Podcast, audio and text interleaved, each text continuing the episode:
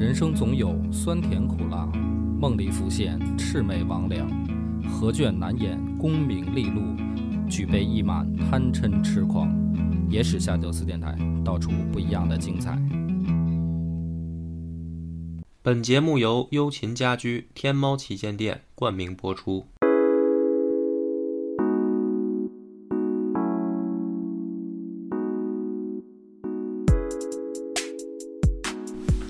就是咱们煮酒叙话呢，就是今天是第几期啊？应该是第四期，第第四期，不大那个二副那两期不算，那第二其实就是第二期嘛。期咱们上一回是开业那一期嘛，这一期聊什么呢？因为一个是咱们的听众啊，先喝一口。我们终于尝试了说回到最开始边喝酒边录音的这种状态了，所以这真正的煮酒叙话，对吧？所以这这期节目的内容会非常水啊，完全就是我们聊天儿。其实主题我也想了，嗯比较宽泛，就包括老袁也在嘛，咱们就聊聊自从这个酒开始之后，对开始有这个想想法，到它最后真正生产出来，然后跟粉丝见面，到现在它卖到现在，一个大家的怎么说呢？想起什么说什么吧。所以我呢可能话比较多，我会先说几句啊。有几个很重要的事儿得先跟大家像汇报吧。就是原本我打算咱们这个千杯饮这款酒呢，我是想做成一个长期量产的这样一个状系列酒状态嘛，就是它不是一个周边产品了，嗯。但是后来，呃，经过了怎么说叫这段时间吧，啊、包括现在卖开卖的情况，我要调整一个策略了，嗯。那这个事儿其实跟帆儿哥都没说那么清楚，嗯啊，帆儿现在是听一个原版。首先呢，要跟大家承认一个错误，就是说我们做这款酒的时候，呃，采用的设计啊，只不过是在原有厂家给提供的设计上稍作更改。就是说，从它的原本的图纸设计啊，包括整整个的这个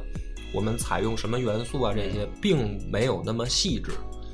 呃，简单来说，是我的一个最初的想法，一个概念，结合到厂家能够生产，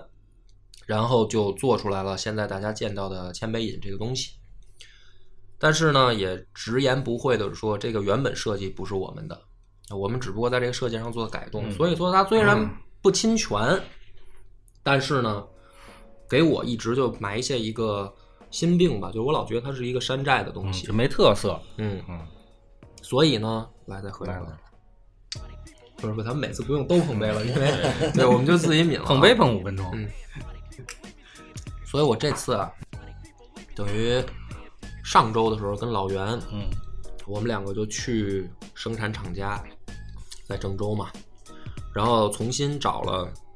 设计师，重新找了定制这个瓶身的嗯厂家，然后包括也跟酒厂重新去沟通所有的生产成本，包括设计费用这些所有一系列的问题。那么现在呢，结果是我可能要从明年开始，你不是要提价吧？嗯，对我这是两方面，一个是说明年开始了，我要等于产品就更新换代了，就是你现在见到公众号上卖的这个千杯饮这一款，它不是一个无限供应了，现在厂家的存量就只有一千瓶儿，嗯，就是这一千瓶儿是因为之前生不是卖生产卖了一部分，看还七百来瓶儿。对，所以这个就是呃，之前厂家生产出来的这些就已经到此为止了，我不再让它继续往后生产这个老老版本了。然后这一千瓶呢，就是卖完为止啊。但是我为什么没有办法直接下架呢？就是不卖了呢？因为一个是说这个成本已经搭进去了，我对于厂家来说，我也要有一个负责任的状态，是吧？不能说突然我一个想法改变，设计不好看，你之前那些存量的东西就销毁吧，这肯定也不行。第二个，我是觉得这东西继续卖呢，也有一个好处是说，我可能自己啊，我会大量的就该回收了，就是我不通过自己饮用。不是自己饮用，因为我我觉得啊，哦，你你要做那生意，那个发一张纸，嗯告诉人一百块钱往回回收，你这 这定价就一百，怎么着？一万块钱就是回收。不是，我觉得啊，这个事儿是这样，就是说，它作为咱们咱们这个小公司啊，嗯的一次试水的失败经历，嗯就是让它散落到市场上一些。然后这东西呢，因为我原本没想把它做成有收藏价值，但是饮用版，对，因为它本身如果最后量产了，其实没有什么生产价值，你喝完了以后瓶儿就扔了嘛，就跟你现在喝什么这个二锅头的瓶子一样，你不会留那么一玻璃瓶儿嘛。但是现在呢，通过这样一个调整，我觉得它反而可能有对我来说有一个意义了。嗯就是也许啊，我我吹牛想，就是比如说过二十年、三十年，嗯我还没喝死，嗯我突然有一天，比如说到哪个朋友家玩儿，嗯看到比如说人家那儿摆了一个咱们现在的这个酒罐儿嗯，然后你就说回收，啊，回收，对，然后就回收了。我我可能就掏兜儿了啊，就是兜里装多少，那就是是多少了。就是大哥，你这个东西能不能给我啊？我作为当年的一个收藏的经验，是吧？我给我给它收回来。所以呢，现在就是我想做这么一个怎么说调整吧，这是第一个跟咱们说，就是浊酒区话。其实这才是真正的主线。为什么开这档栏目呢？就是聊我们野史下酒、喝酒的这些事儿嘛，包括做酒、卖酒的这些事儿。在这个过程当中呢，其实我觉得我也学到不少。这些学到的不少呢，就是总结成结果吧。就第一个，后面的这个更新换代的酒罐儿，我自认为啊，嗯包括这个老袁看了以后，不是你你你先说说你这用什么材料了？这个嗯，具有收藏价值。不是原本的这款千杯饮，就是普通的这种陶土罐儿，其实从材质上没有什么收藏价值。那更新换代以后呢，我会用这个瓷器来做做材质，做酒罐儿。但是呢，这个前两天也是最后确定，就是本来我们想的是说用钧瓷，嗯，是吧？稍微了解一点儿这个汝关歌君定，汝关歌君定这个嘛，啊，这个我们当时想的是说，让它更有这个文化气息，因为这东西说白了，以咱们现在的这个生产能力啊，跟咱们这个渠道的能力，嗯，没有办法做到说像人家大厂那样全国铺货什么的很难。所以呢，我想把它做得更精美一点儿，包括这个宝龙也也说说，请专业设计师从图纸上咱们就重新设计。那么最后这一款材质到外形，就是大家现在才还没有看到啊，但是我先吹一牛逼，就是我觉得比咱们上一款这个陶土罐的，嗯、现在看直播的也就应该能看到我手里拿着酒罐啊，这样那看不见。不是，没准那里直播间现在是零，你你不用你不用费劲了。这个这回直播没做提前预告，我觉得比原来这个就精美很多，而且这回呢，咱们等于有自己的这个设计专利了。嗯原创设计，原创设计，嗯。那么第二个就是说，从酒上我也要调整，因为咱们千杯饮这一款，后来啊，我跟厂家去严重商讨，最后变成四十二度。嗯，怎么着？现在觉得不够烈了。对，因为我这一段喝呢，我也可能觉得自己的酒量又变好了，所以下一款呢，我想管它叫这个百梦解。啊，对，啊，解不了，就是你就叫这酒叫睡个好觉。对。不是就是新的酒，专门用于第二天头一头这对个对，这这个这回更新换代之后的这一版回归五十二度，嗯，就是跟咱们金银九环那个度数一样了。千杯饮卖的时候，有人的确私信问我，嗯我其实不是很懂酒怎么制作。嗯他说：“你这个四十二度的，怎么可能不对不对水呢？说那个真正是原浆出来的那个头锅，白酒蒸馏，都是五十，对，最低都是五十多度。咱们上厂里不也看见了吗？对，所以这次我们又去这个厂家，我也看他整个又仔细的问他的这个工人啊，包括调酒师啊，就是研究这个事儿。我觉得还真是，因为人在厂厂家说是是原浆酿的这个纯粮食的、呃、酿出来的东西，但是你要降四十二，我不可能不给你不给你加水啊，是吧？承认了。没法酿出四十二度对，的酒这不可能，从蒸馏法出来，它不可能。所以这回呢，我我这回弄明白了，我说那干脆咱们新品出来就是五十二度啊。对于不能喝的小朋友们，我也就没办法了。还有一种方法，买一台空气净化器，把酒倒进去，啊，你可以不喝，但是你可以吸，就闻是吧？对，能达到同样的效果。我告诉你，熏什么招儿啊？你这想的都是。那我这养狗的怎么办啊？连狗一块儿啊啊，狗也吸啊。我这狗天天就醒不了了。你就想它天天你抽烟，嗯这狗也就锻炼出来了嘛，烟酒不分家嘛。然后你说那个问题也的确存在，什么呢？就是新品肯定会提价了。嗯因为咱们第一期的时候我说过，我说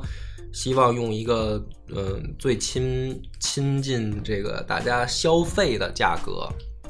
啊，所以呢，千杯饮当时定的是不超过一百块钱。但是呢，这回这个经过一通了解，就是说你想提升品质，那就必然会提价，嗯这个是没有办法的。就包括从酒的这个成本，包括从瓶子的这个整个的成本都会上升。那么，但是呢，我还是尽量做的，因为现在这价格还没定，到到底具体卖多少还没定。但是我心里面潜潜意识告诉我呢，就是说，提升一个档次也不要太多。就是我觉得咱们之前是不超过一百嘛，现在我想的是不超过两百，就是这是我心里面的一个。我觉得你 你的心里的感觉啊，你就看你以后回收的时候你能花多少钱，啊 这么判断也行。从今儿就开始攒这回收的成本的钱。对，你别说回收，你知道这酒现在散落在地区大概是什么地区吗？酒厂没给一个数据。对，所以说，如果在国外的朋友呢，你就不用考虑了，因为可能你见到我十年、二十年以后见到我的这个概率也比较低啊，我也没有办法追杀你到这个国外去啊，尤其是离北京近的啊，是吧？这个我觉得可以，没准哪天我突然看见我这东西在外面给我丢人现眼的时候，我就忍不住要回收了。啊讲到这儿，大家也能听清楚了，嗯、也就也能听明白了。就是对于我来说，还是一个就叫什么成长的过程吧。我觉得你这对这文化属性要求不低啊。嗯，嗯因为而且呢，我当时这个也想过，说咱们是不是煮酒叙话，把它变成一个聊呃酒文化，嗯然后讲这个古代这帮能喝的人的故事，或者说酿酒的故事，什么李白啊，什么这个嵇康啊、阮籍啊。后来呢，这个大家给我反馈，嗯老袁也跟我说说，其实就你们第一次聊天那状态挺好，没就听听那个芳儿喝酒丢人那些事儿吧，对，特别过瘾。主要是大家不想听 当然不多呀。不想听李白丢人的事儿，想听这个叶赫拉那拉芳儿喝多了以后怎么丢人现眼。然后我一想，我说这个在理 啊，我知道，这就是你提高酒度数的原因之一。在理，因为这个芳儿哥的确比李白有魅力。李白对李白不是直接就死了吗？他自行车他上天了。酒的事儿呢，我觉得作为一个总结吧，啊，因为半年了，从我开始有这想法，然后到现在他他开始往外卖，然后到咱们第一次调整，嗯，谁都犯过错儿，是吧？哎，我怎么觉得我好像真的是 不是，你说说这酒大概现在设计成大概什么样啊？还是保密啊？没有保密的，就是他，我现在想的是用白瓷打底，嗯但是我后来去那个，呃，就是陶瓷生产厂那儿，我发现现在的那种哑光的乳白色的比嗯白瓷也不差，嗯，啊、象牙白。呃，象牙白那种那种那种颜色，所以那个瓶身呢，嗯而且我们现在设计的是一个正方底，就咱们哦普通的酒酒瓶儿不都是圆形底吗？嗯然后我当时设计的，把设计师所有的那个圆形的我就都 pass 了，我就觉得这个正方形的给我一种稳当感，嗯就是尤其是像你这种喝多了在桌上乱葫芦打滚的，嗯。它不容易倒，嗯。哎，白色的底，四方的这个形状，然后呢，上面呢图案啊，加了一个这种双手龙纹的这种嗯嗯，像环。一个像云纹的那种半包围的图，就这个瓶身一半是这个双手龙纹，把它整个按照一个其中一个脊柱的这个对角线，就于两边均匀分布，啊。包包半包围住这个酒壶，然后没包上那一面还是咱们这个野字儿，嗯。一个大圆圈的野，嗯。然后上面呢这回可能会用一个全包围的这个封口，嗯，就是咱们现在这个千杯饮不是一个瓶塞塞进去吗？对，然后有好多人买了以后说这个菜了吗？平有常。有菜的是最严重的嘛，嗯。还有漏的，啊，这还漏，有漏的，密封性不够好。对。所以这回呢，从设计上等于重新就把这些问题都都一一揽子解决。我怎么听着你丫的设计一顶啊？我操，长条的顶嗯啊！所以这个事儿你不做，真的意想不到嘛。因为我这次去，厂家也是挺这个挺为难的。他说我们也跟你共同逼着我们成长，说开始这个发货寄快递，说上次破损率高达这个百分之五十以上，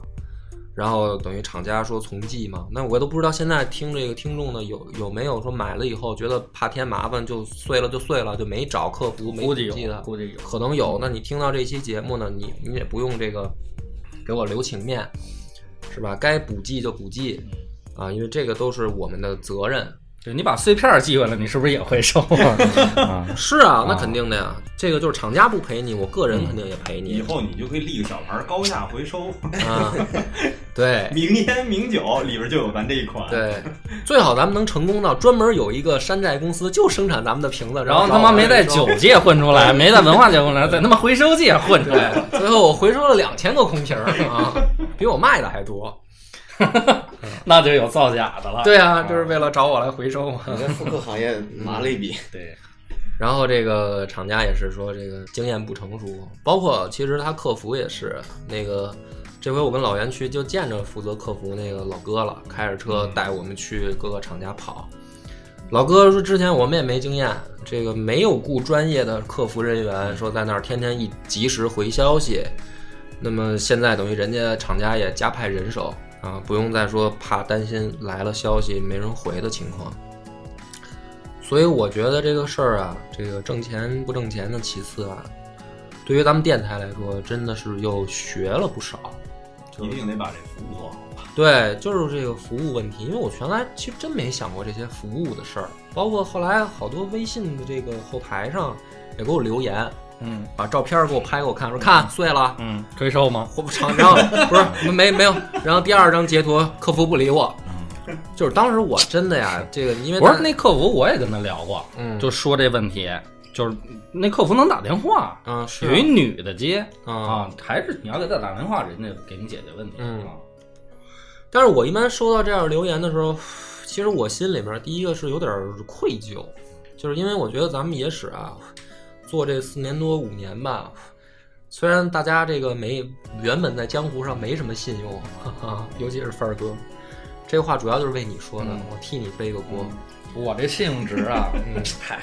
然后有忽高忽低。通过咱们这个来来来来做播客啊骗人，好像咱们已经有点信用了。就是大家觉得你们做野史的这个是有有有有点这基本的信用的，结果这个酒的事儿一出呢，让我觉得挺挺挺过意不去的。就是哎呀，怎么原本想象当中的自己没做好，结果又又让人吃亏了。啊，说起微信也是，就是说，因为咱们之前那个号也是被封过一次嘛，也不叫被封吧，就是广告广告这个功能不是被屏蔽过一次吗？然后我现在发现我这个每周更新真的是没什么人点广告了，这个 大家大家以后这个看我微信的更新啊，还是记着，就是说我主要来这个能录啊，我告诉你，有软件能录 行。你可以举别别举报我，就是我不能在那个微信的内容，包括音频的那个微信文章的内容里面，不能说说哎大家点广告吧，这个肯定是违规的，啊，但是那他确实有收入啊，就是我我我说的那会儿，我看那个当时每天可能有还真有个一百来个人儿，因为后台能看到，搞一搞，哎，每次看完文章帮我点一下广告，我、现在连十个人都不到，每次这个，所以大家呢记着说去微信看我这个更新文章的时候啊，你打不打赏？其实你打赏我当然心里面感谢你是吧？因为我那后面也有名单，谁打赏多少钱我都知道，但是我也知道大家打赏肯定免费让大家听嘛，但是你每次读完了，要是能点一下广告，嗯，你说我这真的就是每顿都有肉吃了，这个所以帮帮忙好吧？这个要是不看不想看到我们这么快就死，因为包括咱们现在这个拍网大，然后做酒，包括拍视频啊，包括我写东西啊，其实今年等于成立这半年，今年说句实话，这财务紧张，对，其实我还真是在亏损状态，就是我现在等于欠着银行钱，回钱呢可能是明年的事儿。要是情况不错的话，可能小弟还能挣点钱。那如果要是明年回不了钱，可能这个你这个再这么说一下啊，哦就是该有听众直接给你寄肉了，啊你知道吗？对对对 直接解决你这顿顿有肉的问题不。是但是我发现这个创业它确实是这样，就是它不像你想象的说回款那么快嘛，就是我干多少不像工资似的这期月底我就回来了，是吧？你像咱们这个电影也是，这肯定是明年的事儿了，这账期很长。然后王菲这个这个天天我就担心她出点人身意外出了，啊，不摔了吗？前两天说骨折了，啊到现在这人也不知道在哪儿啊。担心大飞确实也是消失了一段时间了。嗯，可不是嘛，一个多月了，嗯，所以他的确嘛，创业就是他回款周期一慢，我这个中间很有可能突然就折了啊。这个你们听这个可能没准儿就是最后一期了，注意这句话。然后再找的话就，就这这这电台就没了，这真的有可能，没有开玩笑。所以说这么多呢，也不是说大家给我这个救救援灾区给我捐被褥什么的，就是每次看完了点一下广告，我觉得这事儿举手之劳嘛，是吧？行，我觉得大家可能也听明白了。我觉得你要再说，可能你创了首例网络啊 联合执法啊，对，嗯。给你干了给。我摁摁在摇篮里。后边我们在在想说的是什么呢？就是说我还有一些展望，嗯，展望也有好好消息，是吧？展望得先喝酒啊，哎，喝一杯对吧？嗯，就是这个又是变成我，要不你先说说吧？上回也是不不不点你，你老在那儿闷着。你先说说你这段时间。别说展望了，大哥，这个我我跟你们大家说一正事儿吧。前两天梁波说该交房租了，嗯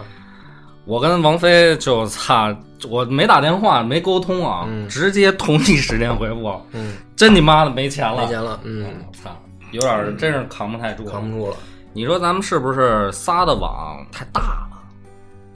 不是，就是，我觉得要负债经营什么的，这我都能理解啊。嗯嗯，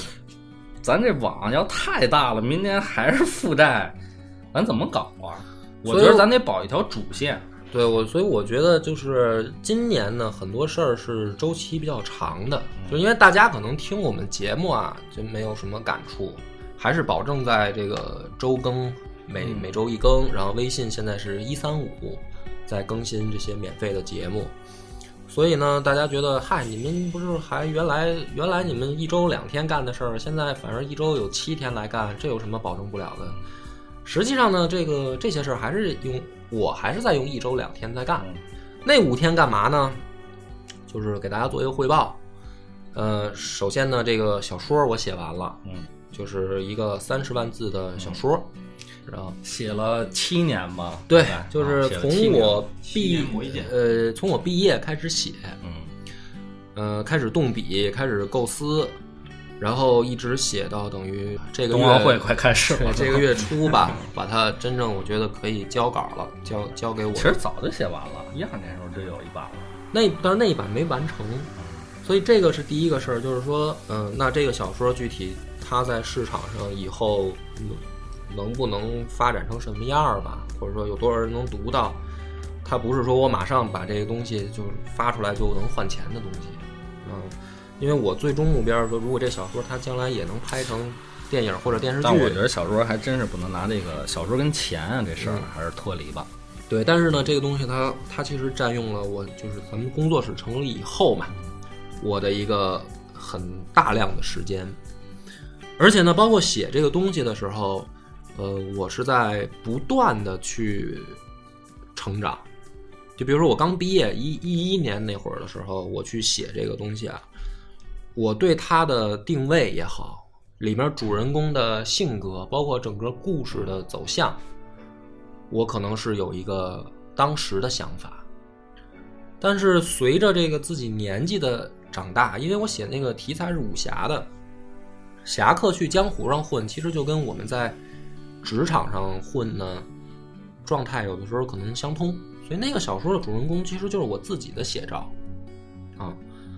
那随着我这个等于这七年以后，我自己在职场上的变化，我对这个人情世故的理解的看法的变化，那个小说我等于一改再改，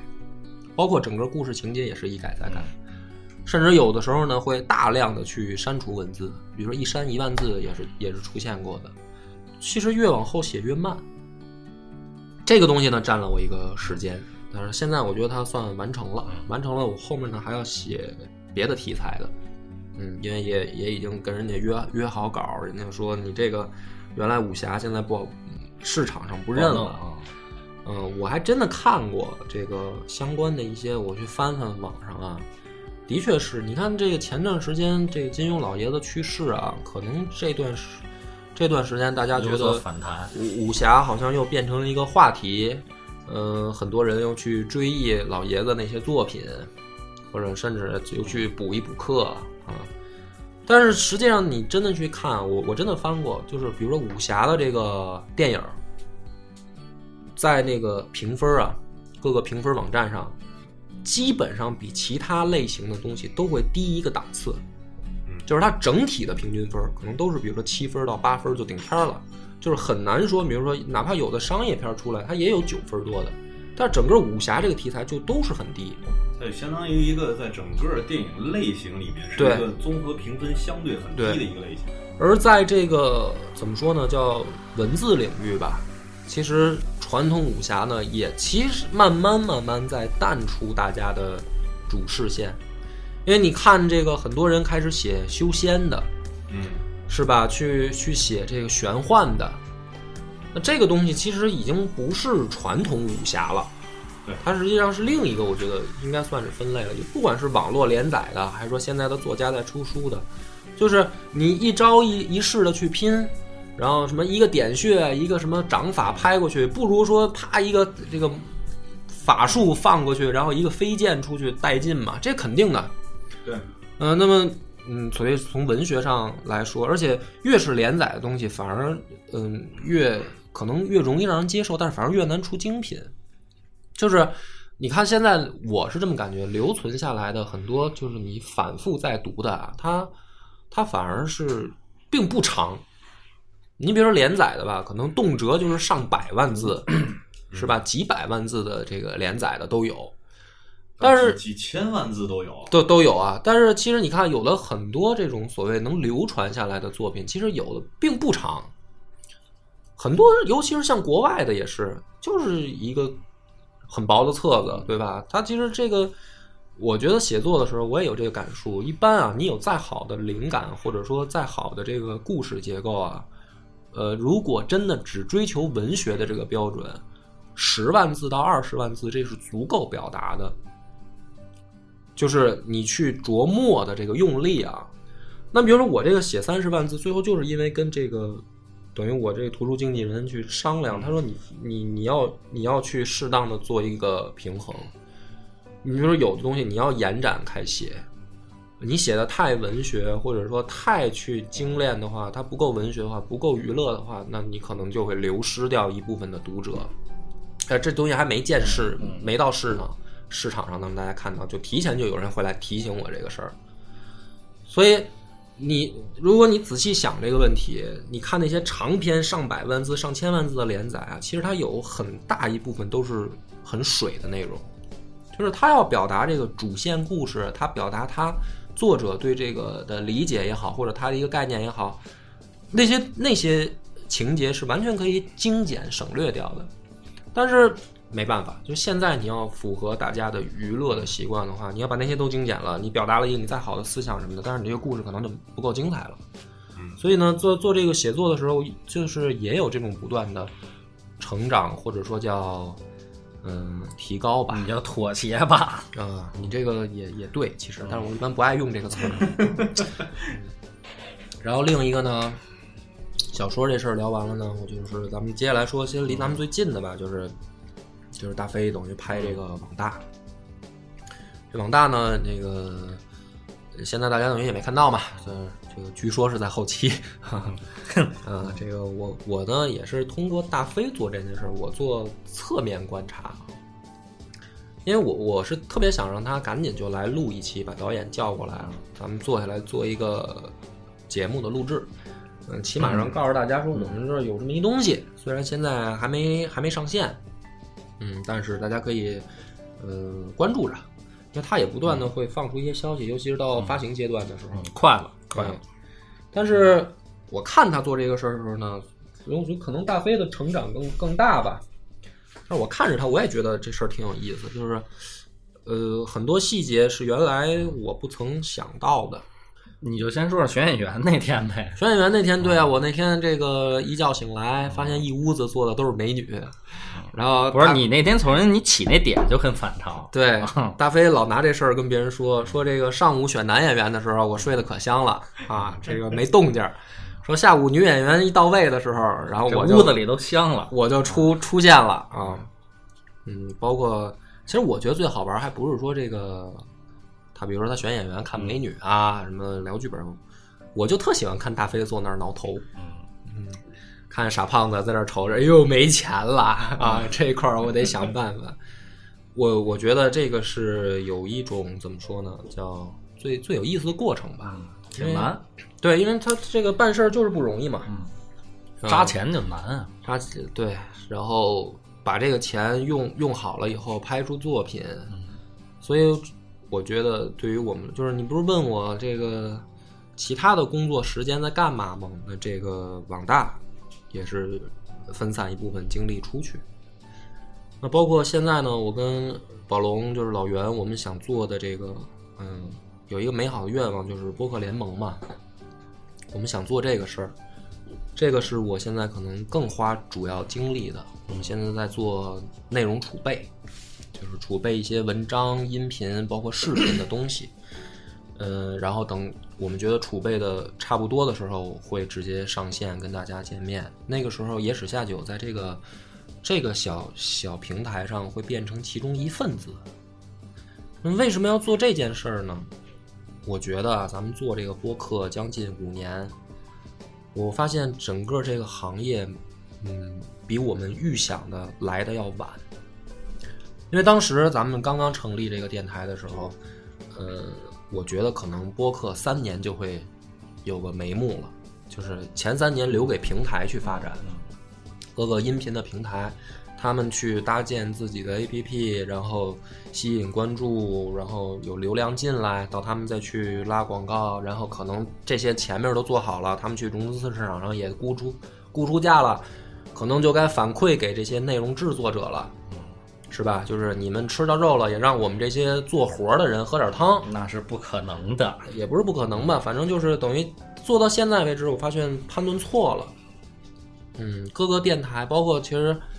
跟着我们比较紧的，知道，呃，我们我们跟大王姐姐现在还算比较熟，是吧？大王姐姐是糖蒜出来的元老，呃，Elvin 也来过，就是黑水公园的。啊，包括像其他的电台，我们是大飞曾经跟闲板也、嗯也也聊过，是吧？包括套词啊什么的，然后我们间接认识的一些人，就是大家整体感觉这个播客行业嗯好像没有迎来春天，反而呢是经过这四年，可能有一些播客又消失了，嗯，跟我们同时间出现的，最后嗯不做了。那么里面的原因呢，也是各种各样，是吧？有的人觉得，嗯，这本身就是个兴趣爱好啊。当兴趣爱好已经消磨光的时候，那么该上班上班，该挣钱挣钱，这个爱好的事儿过过瘾就得了，那可能他就不做了。也有的人呢，可能热情还在，但是没有那么好的变现，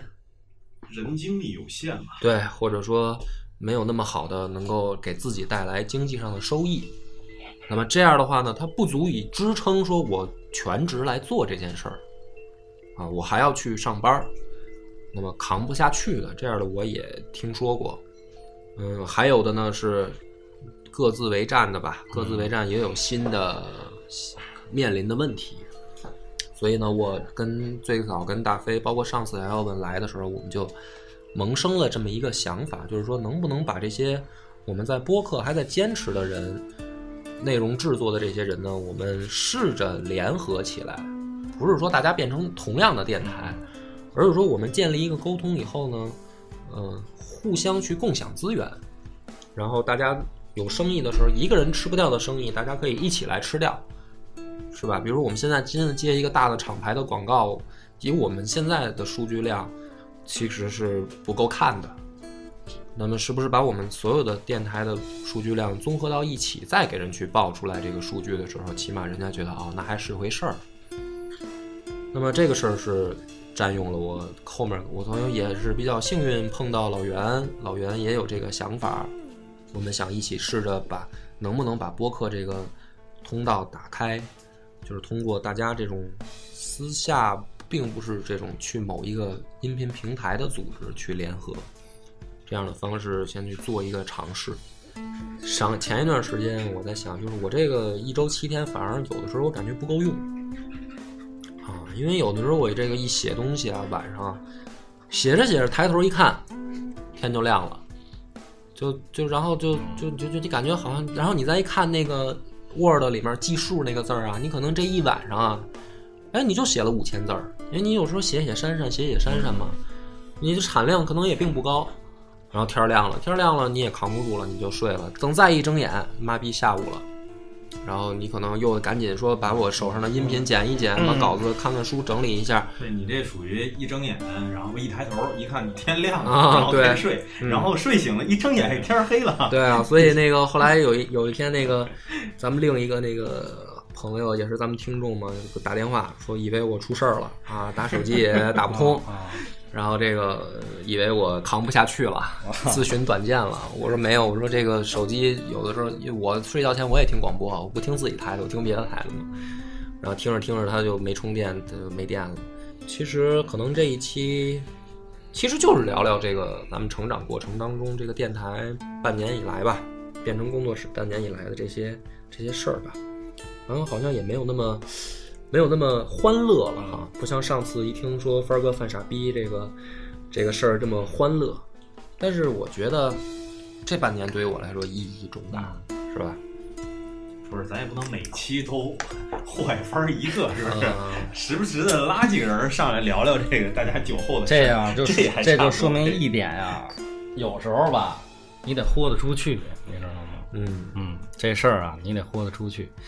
我觉得这干事儿啊，有一点很重要，就是团体啊，它有的时候你怎么能发挥所有人往一个往一个点上去冲？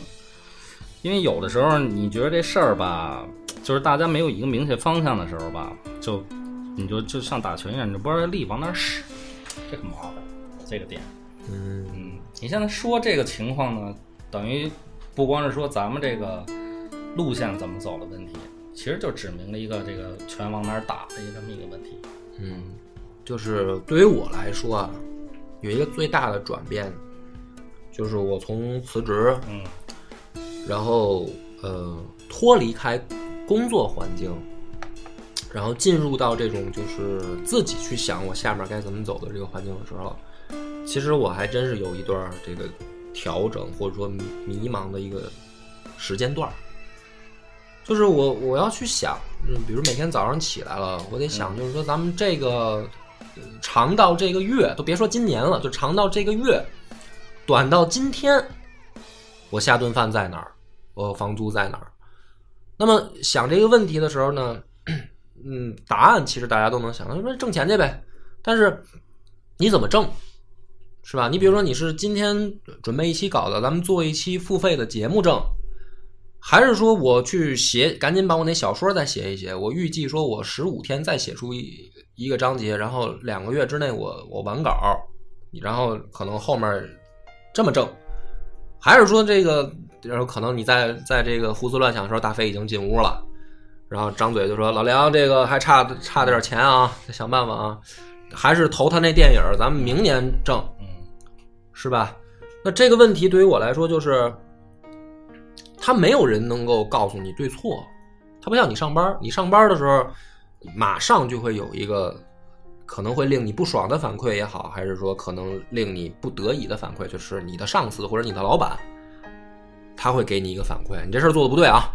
不能这么做了啊，你下一个任务该该怎么怎么去执行什么的，呃，或多或少他有这么一个反馈。包括你做到中层，包括做到总监级了，也是公司会给你一个反馈，因为你负责的那个部分，它是要符合公司整体的方向的。然后呢，你做这些事儿的时候，相对来说，你不用那么去在意他的收入问题，因为你是领工资在干活，但是对于咱们自己现在创业来说，我就是你这事儿做的对不对？首先没有一个人马上给你反馈，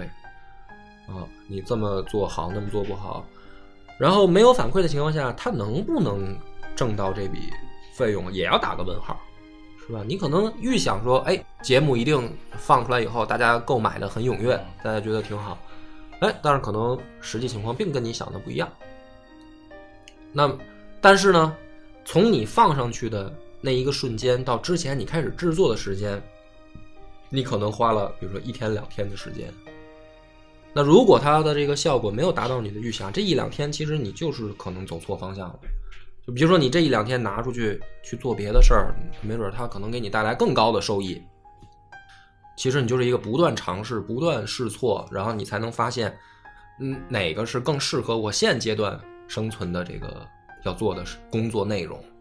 啊，就是可能大家觉得很奇怪，说工作内容这事儿还有什么可想的吗？上班的人不会去想说我今天干嘛的工作内容的问题，或者说不用花那么长时间去思考。但是我的那个转变就是说我真的要去想这个问题，想完了以后，就是你要你要去去去实践，看看他做的对不对嘛。可能有的时候，你像我这种文人情节一上来啊，我有时候夜里我会想这个问题，就是如果我按照这个标准去做的话。是不是背离了我一开始做这个工作室或者文化内容的初心呢？比如说，如果你一开始其实是想踏踏实实的出好内容嘛，对啊，你这些东西一出来以后，就要让商业的方向去指导你内容创作，对啊，这肯定会让你心里头有这种矛盾点出现。对，所以呢，在这个前面这个问题想完了以后呢，我又得想，我在这个里面我要平衡到一个什么程度？你包括比如说这个这段时间也有人找我来约写个小剧本什么的，那我呢也是等于第一次给人去写这种东西啊。然后我说那这样我先写一个故事的大纲，就是你想拍一个什么东西，你先告诉我啊，比如说是什么题材的，然后我给你写一个大纲。那这个大纲呢，到现在为止我改了四版了，就是我每改一版，人家就会给我提一个意见。就是哎，你这个表达的，比如说呃，比如第一版的时候，你这个主角的这个戏份不够啊，性格塑造不明显，感觉这个不是那么给劲啊。可能我开始第一版我就要修改，就是我要把这个主角的怎么能让他在更有露脸的这个比重啊，是吧？他跟小说创作就不一样了。然后可能改完一版，然后第二说，哎，金庸死了。这个武侠的戏份你要更突出啊！什么叫侠客？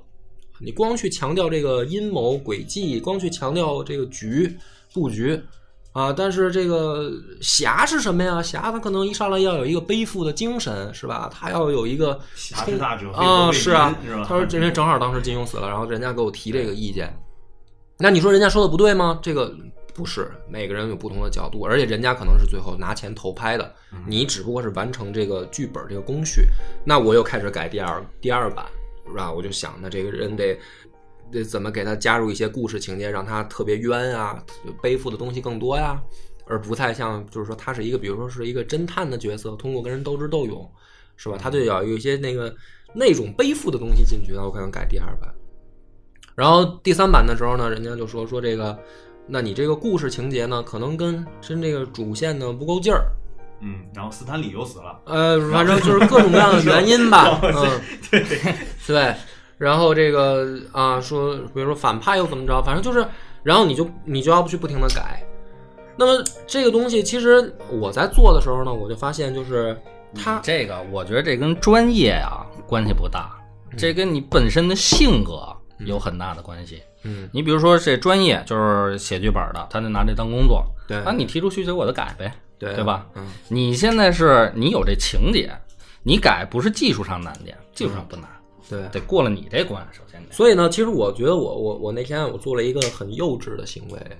就是我真的打电话呀给那边的那个就相当于制片，然后我跟人聊了得得有一将近一个小时，我试着说服他。嗯，就是我，我给他讲说，我这个故事我设计的是怎么怎么回事儿，我为什么要这么设计？可能节奏一开始会很缓慢，然后，但是呢，他要表现出的是什么内容？我要表达的那个，呃，最核心的那个情感是什么？我给人讲，然后最后呢，人家我觉得人家都已经算很给我面子的了。不是说你说一个小时，人家一直听是？不是，他也在说，因为前前面二十分钟是他先说，他先给我提修改意见嘛，然后我就试图去跟他解释清楚。人家给我提的呢，就是也很给面子。他说：“梁波，我觉得我不是说你上一个版本不好，他说，但是呢，咱们现在就是拍一个，比如说网大，我就是得保证我这东西挣钱。那这东西挣钱，你就得保证它前面，比如前六分钟你的得够精彩，我们要加的足够的特效，然后后面你这个故事的线路不用太复杂，不用那么多的辅助的支线什么，你就是简单只给让人看完了以后能明白你要表达一个什么事儿，最好就是从 A 到 B 结束，谁是好人谁是坏人，又很过瘾。他说这东西你想成为名著，我们也想，但是我们得是不是得先得解决挣钱的问题啊？嗯他说，所以你按照我这个思路，他说你上一个版本里面啊，故事线太多了，嗯，你这回改就给我把其中一条拎出来写丰满就可以了。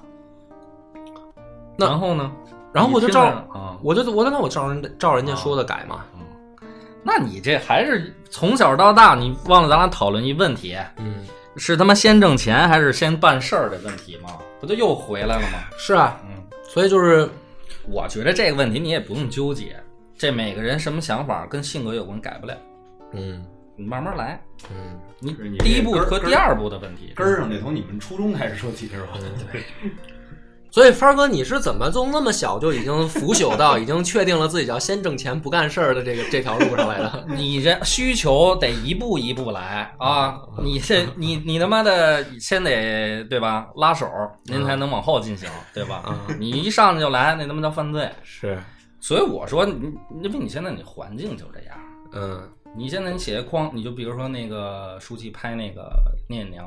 啊，你说本身这片子文艺性好？我觉得还行，我觉得挺好，嗯，是吧？但是嗯票房呢，评分呢，对，可能大家就这个问题。对，嗯就是包包括前两天我去看电影，我也是，就是咱们最近上映这个那个不是啊，影就不说了，又又上次人说我喝多了开骂了，直播的时候，然后我都说都回来都说的我都害臊了，我都想问我说我我是喝多了吗？我上上回直播我是喝多了吗，你说呢？不是，我就最看最近嘛，就是那个我看了两个，一个是毒液，嗯然后一个是神奇动物，嗯。嗯，然后我看完了以后，我是我是特喜欢那个神奇动物，我觉得它那个里面细节很丰富，对，然后故事线呢也很多，然后让你能够，然后甚至它已经开始跟那个就是我从小看《哈利波特》的那个世界产生关系了嘛，然后你就会感觉到背后有一个更丰富的世界观嘛，对，它是一个更庞大的世界观，？就是因为《哈利波特》整个七部，它实际上是在那个以魔法学校跟英国这么一个环境里去写。对然后到《神奇动物》，它第一部的时候，实际上说让你让你看到还有美国魔法部魔法界，然后这一部又有法国的，就是说它不断不断的给你一个更大的世界观，就是它的那个故事的背景。然后，而且呢，细节特别丰富，就是你能够品到其中，比如某一个细节、某一个镜头里面，它的那个一镜头些小元素、一些小故事，它能跟之前的《哈利波特》系列产生关联。很丰满。对，然后这就是一问题。你要没看过《哈利波特》，看这就麻烦了。不是对啊，然后那个，然后那个，我先是推荐给我的那一个朋友看，他就去了，去了以后呢，就告诉我说没劲。然后我说，哎呦，我说哟，我说怎么没劲？我说你是不是不知道之前发生了什么？我说我你哪儿不懂，我给你讲讲啊什么的。他说我看过《哈利波特》，嗯，这还看过。啊，他说我知道前面发生什么了，但是他说我觉得就是慢慢悠悠，然后没有那种明确的爽快感。然后他说我最近也刚看完《毒液》，他说《毒液》那个就挺好，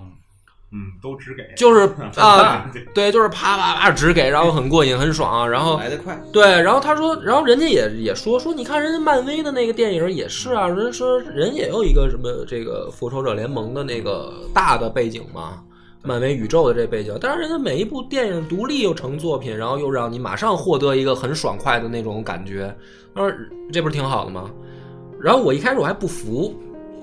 然后我还跟他去试图再去争论一下，后来我一看那个评分儿，就是我去大众点评买票，后来我等于我第二天我就去看《毒液》去了。嗯。我就看看他说好嘛，然后我一看评分确实差很多，毒液那个是九九分多嘛，九点多，然后那个神奇动物是七分多嘛，就是一下差了两分嘛，我就去跑去看毒液，看完了以后呢，我还真的就是没拗过这劲儿来，我觉得就是说是一个爆米花电影，然后也不错，但是娱我乐性挺强。对，但是我我就看完了以后，我还是没觉得说比《神奇动物》是高出两分儿的那种等级。我觉得说他们俩就可能是同类型作品，假如都打八分多，我觉得也 OK。对，不应该差出一个段位。对，但是就是东西差出了整个两分的段位。对，但是后来就是，然后当时也是说这个改剧本、改那个大纲的事儿，就同时在发生在我的生活当中，然后就给我这个反馈的意深，这个东西就是很深刻了。就人家提这个建议，就是你发生在现实当中的事儿，就是你可能大家刚才听我说那些怎么写小说啊，怎么写剧本那些跟你生活没关系，但是你总看电影吧，嗯，对吧？你去看电影的时候，你去掏掏钱买票，然后打一个分儿，那个东西就是造成了后来的这个结果，就是你也是其中参与的一份子，跟你并不远。就是如果大家去电影院买票，然后评分的时候都是这样的话，那最后就会导致整个可能编剧行业，包括制片的这些人，他去我为了挣钱的时候，我就不不去走那个方向了，对吧？但是 话还得再说回来，嗯你虽然现在这么说，嗯剧本呢你也这么改，嗯但是你这劲儿呢，你就是掰不过来，嗯，对吧？是啊是啊，是啊，就结尾了。嗯，也不用搞得这么正式啊。嗯感觉上呢，确实是，确实这干事儿啊不容易。你知道，有时候这个干事儿啊，就是你在一个，比如你在上班这个环境之下，你兼职和你独立搞这件事儿，这是完全两种不同的心态。你大不了我还能上班，嗯这还有一个最后的保障。嗯这个其实这最后的保障对你思想上的改变其实是挺大的这件事儿。我可能喝的有点多了，我我就这么跟你说吧细一点啊，什么意思？你发自内心执着的一件事儿啊，啊，嗯你没发现到最后结果一样的是吧？是一样的。哦，我提提高到这种高度了那可不，接近天道了都快。天道谈不上，这就是普通人啊，都这么琢磨。这唯我跟你说啊，这个我觉得干事儿也好，创业也好，你没逃离出这个，你跟人合作，对吧？你没说人跟机器合作啊，那好多事儿倒简单了。嗯其实我觉得这这个做事儿啊，到最后就跟做人啊是一个道理。嗯，就你换句话说啊，做人不是说品德的这个那些啊，就是跟你修炼武功是一样的。你到武功最后为什么提升了？就是你内在的东西有了有了一些改善，因为没提升都被打死了，对也有这也有这可能性。啊就是很简单嘛。对，对对，你到最后，其实你内心的改变，我觉得你不管是外界给你的，还是你自己内心想改变的，我觉得这俩是一件事儿。嗯但是你总的来说，你改变这就是好事儿嘛，对吧？所以其实今天这个聊天的过程当中，我隐含了好多打广告，嗯，是吧？我我怕大家大家没听懂，我我再总最后总结一下啊。第一个我想说的是什么呢？就是微信啊，大家举手之劳的事儿别忘了。第二个是呢，小弟的小说可能马上要面试啊，大家可以期待一下。这个所我们所有的信息都会在微信放出来啊，因为这个录音频节目太太滞后，而且我也不可能就是今后哦对，还有一个就是咱们直播这个事儿。直播呢，我觉得就是咱们以后啊，从这一期后面我就定于每个月最后一周的周日下午的呃六点你五点吧，五点五点，要不是一般六点人都吃饭去了，就是吃就是因为我五点到六点多，我就不是就就是因为我们吃饭的时候在直播嘛，职业点儿好不好？六点吧，因为就是直播的时候咱们也在边吃边喝嘛。六点，每个月最后一周的周日下午六点，我们固定直播，播的内容就是煮酒叙话，这是第二个广告。然后呢，这个明年，假如说大飞又他妈出现了，然后电影也顺利剪完了，谈好发行上线了，大家可以期待一下。还有就是咱们这款酒啊，这个要更新换代了。反正大概就是这些事儿，好吧？那么今天呢，也耽误了大家一个小时了，没有那么多笑点，但是，呃，不少说的都是泪点。对，不少是真心话啊，都快成泪点了。那么感谢您的收听啊，也希望您还能持续关注，再见。